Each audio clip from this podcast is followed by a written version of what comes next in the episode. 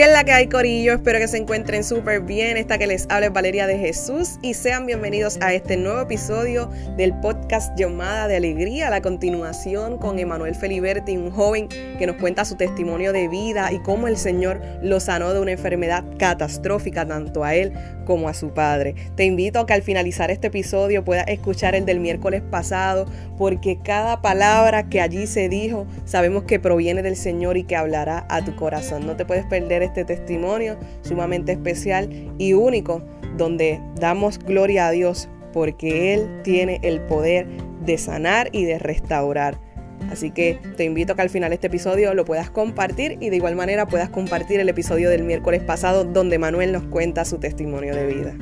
Quisiera compartir una, una frase que a mí me vuela a la cabeza, es del Papa Francisco y cuando la escuché pues pensé en tu familia y me gustaría compartirla con toda la audiencia y dice, qué precioso es el valor de la familia como lugar privilegiado para transmitir la fe. Y tú eres testigo de eso, Emanuel cómo tu familia pues te ha transmitido la fe en Cristo. O, o si pudiéramos decir, si nos pudieras decir algún miembro de tu familia que podrías decir que ha sido un ejemplo para ti en tu vida espiritual. Yo, yo sinceramente diría que de mi familia somos cinco, mi hermana Génesis, mi hermano Miklai que tiene 19 y mis padres que tienen, pues, mis dos padres. Entonces yo diría que pues mi hermana, ella todavía pues es chiquita, está empezando. Pero que, como ejemplo, yo podría hablar fácil de los tres, a mis dos padres. Pero si fuera a escoger uno, yo siento que podría hablar en, situaciones diferentes de ambos, pero para, por esta vez quisiera hablar de, de qué tipo de ejemplo ha sido mi hermano. Em, muchas veces tenemos este concepto de que los hermanos solo es pelear y tener diferencias, pero no es así. Es, es normal, es parte de... Pero yo yo siento que eso en mi vida, por un momento yo pensé que eso era lo que es ser hermano, hasta que entré a esta edad de los 19, 20 y empecé a vivir una situación bien difícil, bien difícil en mi vida, eh, como familia también. Y él, yo podría hablar de tantas veces de cómo para mí fue un ejemplo. Te voy a dar el mejor ejemplo que, que siempre lo he respetado por eso, lo he admirado porque esto que voy a decir, eh, ¿verdad? Es algo pues que es bien personal. Y yo siento que un, que un joven defienda su fe en, ante la juventud es algo que no todos pueden hacer, no todos los cristianos pueden hacer. Está pues este día que eh, lo recuerdo como si hubiera sido ayer. Y yo lo veo que él está un tanto decepcionado. Y esto era en plena pandemia. Y yo le digo, mira, él, ¿qué te ocurre? Y él me empieza a contar, él para ese entonces estaba literalmente ese día terminando su relación, su relación amorosa. Y la razón por la que terminó esa relación es porque él defendió su fe. Él puso su fe sobre su novia. Y eso es algo que a mí me estremeció. Me estremeció, me dejó sin palabras. Yo no podía creer el, el evento como fue.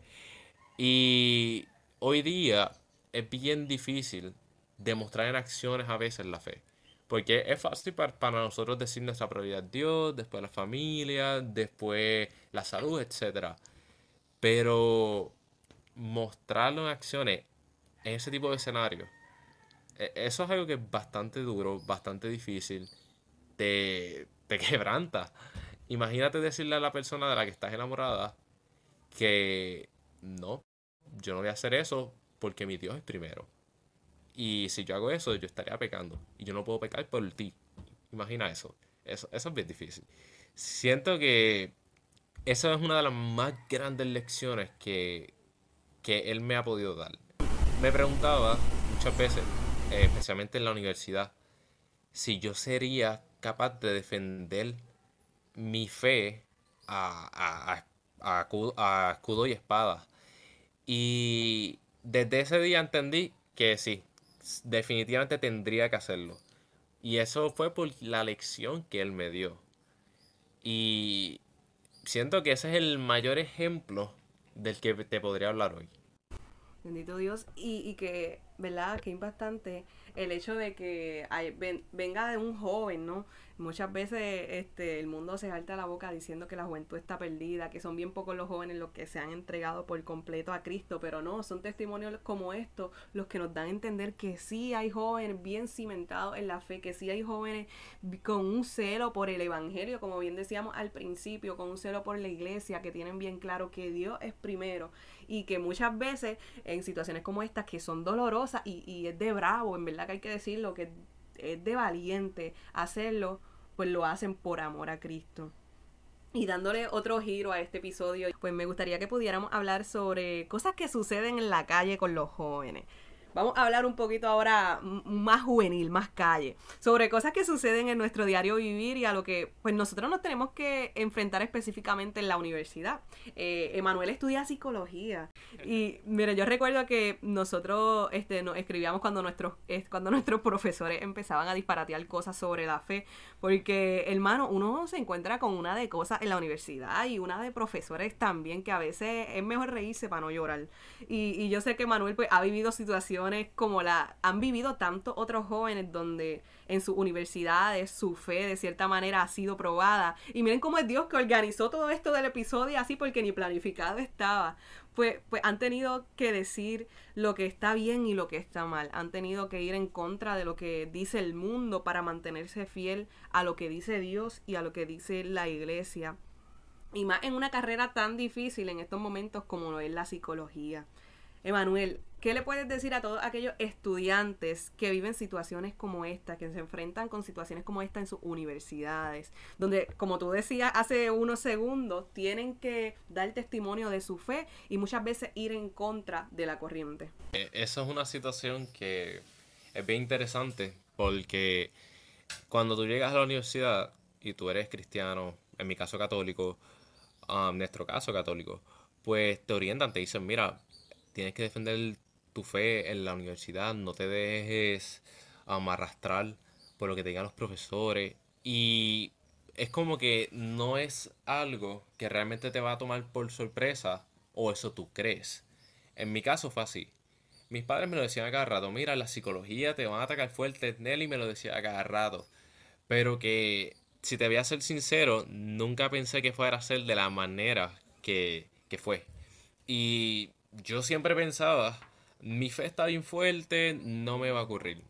Mi fe está bien establecida y cimentada, nada me va a pasar. Hasta que, pues me pasó. Y fue algo que jamás imaginé que realmente podría sacudirme de la manera que fue. Estoy en mi segundo año por creditaje terminándolo y este semestre fue virtual. Entonces tengo esta profesora que me da psicología social y es lamentablemente una clase que donde se ha colado mucho, pues muchas cosas que están en contra de la fe. Y esta profesora es relativista. Para los que no conocen lo que es relativismo, eh, básicamente, para decirlo de una manera muy corta y resumida, eh, el relativismo se basa en que no existe una verdad absoluta, donde es un pensamiento muy libre y muy abierto a variedad, no hay como tal mucha objetividad en, el relativismo. Entonces, pues esta profesora es relativista y los ataques yo digo que comenzaron justamente ahí. Y fue algo que fue de mucha intensidad porque me creó realmente problemas internos. Yo tuve momentos de incredulidad y yo nunca pensé que algo así podría ocurrirme. Pero debido a este curso, yo tuve unas situaciones bien fuertes donde sentía que la ansiedad me destruía porque no podía entender cómo yo, el que le pasó el milagro, el que tanto decía que jamás algo así le iba a pasar, le estaba ocurriendo.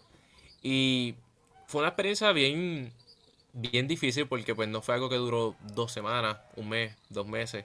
Yo estuve aproximadamente cinco meses teniendo eh, estos problemas que pues con esta profesora me empezó a causar y después otros profesores siguieron. Y en suma a eso, pues uno tiene que hablar de, cómo a veces los estudiantes meten presión, los amigos, los compañeros. Y fue una gama de, de elementos que me, estaba, me estaban aplastando un poco. Entonces, ante eso, yo estaba ya en un punto donde realmente estaba dudando. Y era como, esta sensación que yo no sé si tú, Valeria, la has experimentado en algún momento, donde sientes que crees, sientes que sí, definitivamente mi fe está ahí, pero hay algo que te está aguantando y sientes una incredulidad y es como a pesar de tantas pruebas, tantos testimonios, tantas señales que has visto, sientes que todavía hay algo que te falta. Y, y eso me estaba ocurriendo. Entonces, yo llegué a un punto donde dije, Señor, yo te pido, no me des una señal, simplemente sáname de esta incredulidad. Yo creo en ti, yo decido tener fe en ti. Y así fue. Fue en la fiesta, en la fiesta de Corpus Christi donde salimos de la Eucaristía y vamos de camino a Guayama, donde vive mi abuela. Y vamos a ir a visitarla y mis padres decidieron poner un testimonio. Y yo, normalmente cuando ponen testimonios, pues normalmente estoy en mi mundo escuchando algo con el teléfono, YouTube, lo que sea. Entonces, en ese momento me llamó la atención la explicación de la fiesta del Corpus Christi. Pues nada, decidí escucharla.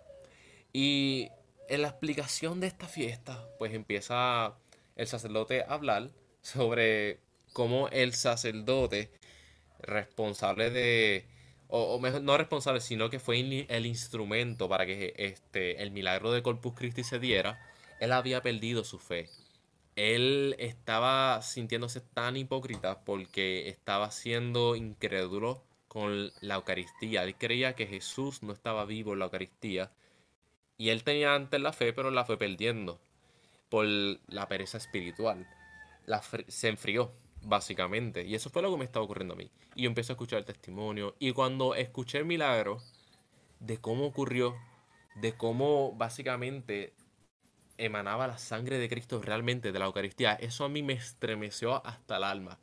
En ese momento, el que estaba dando el testimonio, que era un sacerdote también, él dice, cuando esto ocurrió, él recuperó su fe.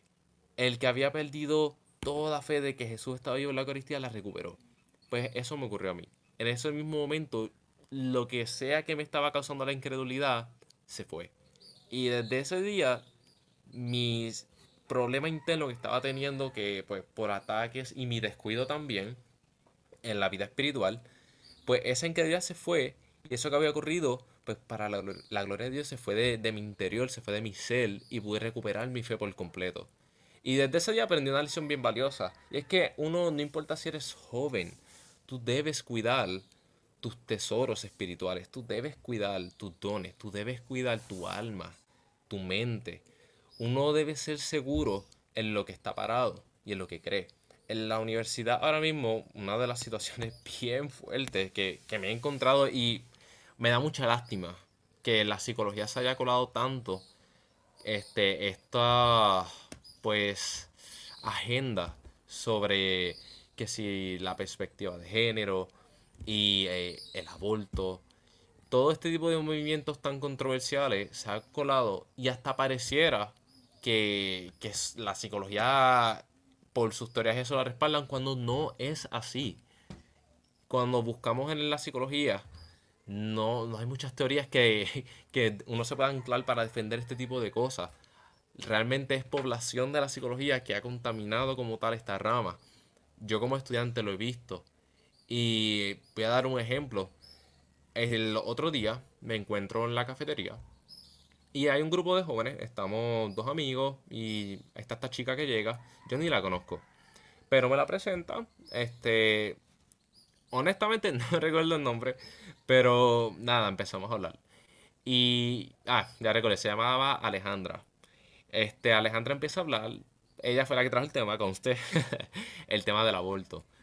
Entonces, ella empieza a hablar de cómo ella era provida y eso a mí me llamó tanto la atención. Yo era provida y yo no pude evitar preguntar, oye, tú dices que tú eras provida, um, ¿cómo así? Y ella empieza a contarme pues que, ella dejó de ser pro vida y que ella entendía que, era mejor ser el pro aborto porque ella pensaba que uno no puede juzgar a las, a las mujeres que les pasan situaciones como la violación y quedan embarazadas, etc.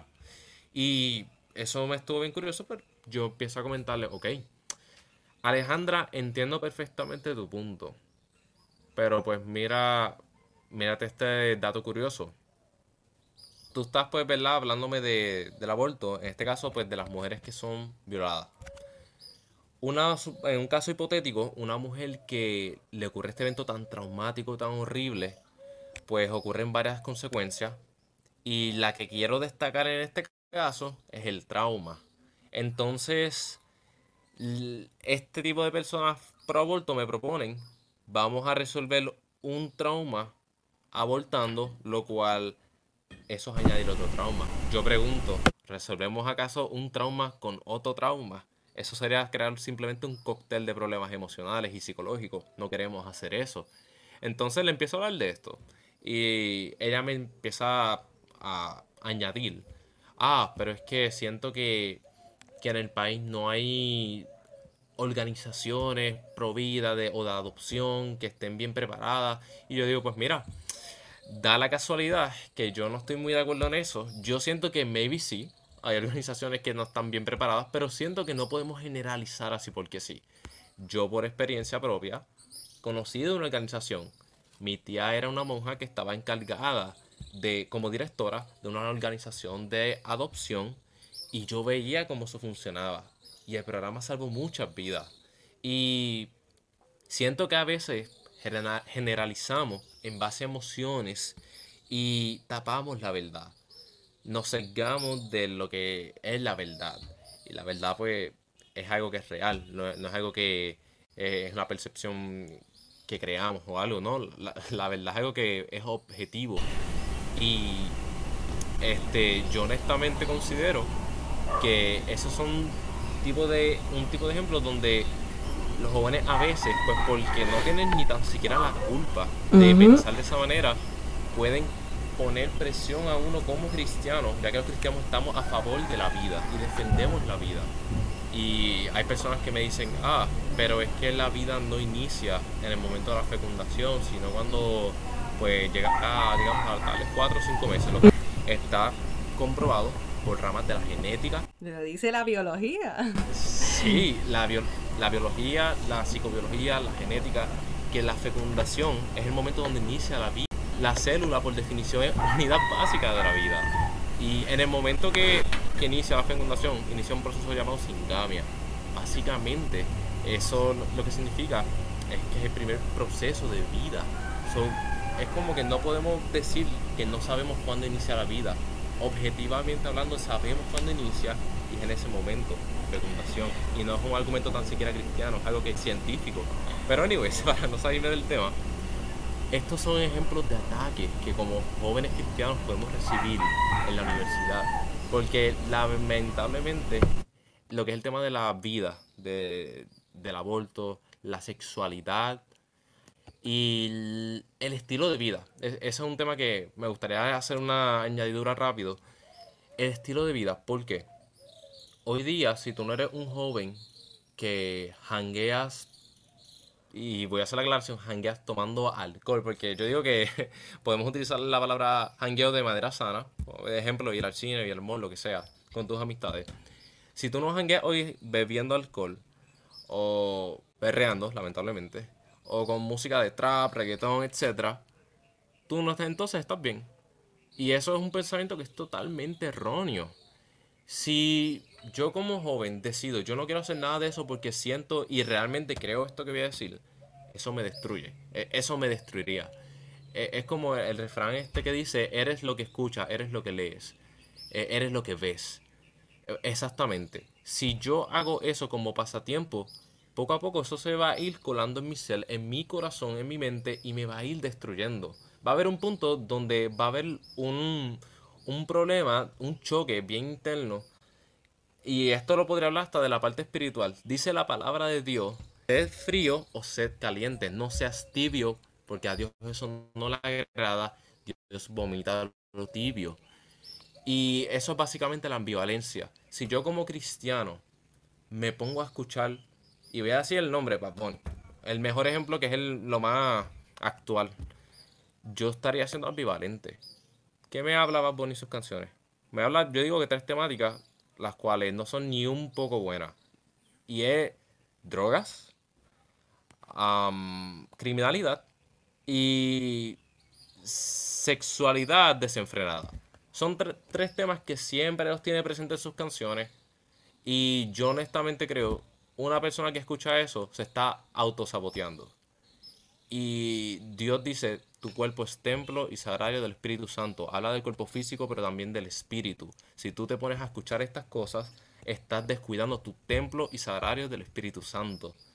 Y yo creo en firmemente, puedo escuchar música que muchas veces maybe no sea cristiana, pero sí es sana. Y hasta me ayuda. No tengo ningún problema con eso. Yo que tengo problemas con escuchar algo que me pueda autodestruir lentamente. Pero eso hay veces, eso es eh, muchas veces lo que más grave es. Es como el pecado de la pereza. es un pecado que bien, yo digo, que no se habla mucho, pero digo que es el más peligroso, porque si tú tienes la pereza en tu vida, le estás abriendo la puerta a cualquier pecado en tu corazón.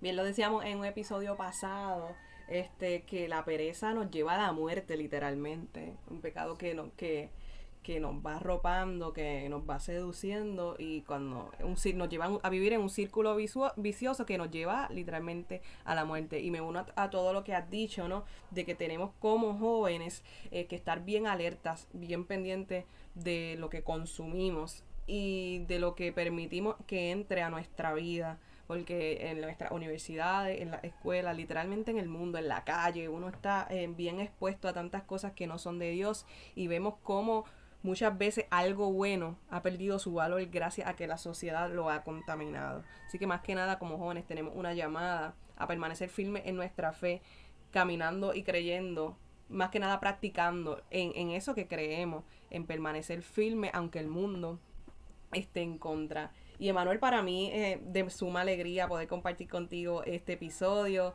Gracias por compartir tu testimonio de vida y por hacer la diferencia como tantos otros jóvenes que sabemos que hay Así que le exhorto a que compartan este episodio para que más personas se enteren de lo que ha hecho y sigue haciendo Dios en nuestras vidas. No se olviden de buscarnos en las redes sociales como Llamada de Alegría en Facebook e Instagram, porque allí pueden dejar sus comentarios sobre el episodio de hoy. Pueden dejarle un mensaje a Manuel que, se lo, que yo se lo haré llegar. Espero que este episodio ha sido, haya sido de mucha bendición y hasta el próximo miércoles. Emanuel, ¿te quieres despedir? Eh, sí, seguro que sí. Muchas gracias, ¿verdad? Por la invitación. Un privilegio para mí compartir este pequeño espacio con, contigo y con la audiencia. Un saludo a todos y este, como dijo Valeria, se pueden comunicar y cualquier cosa a la orden. Muchas gracias, Valeria. Ánimo que se puede. Irradia a Cristo donde quiera que vayas y no te olvides que tienes una llamada de alegría.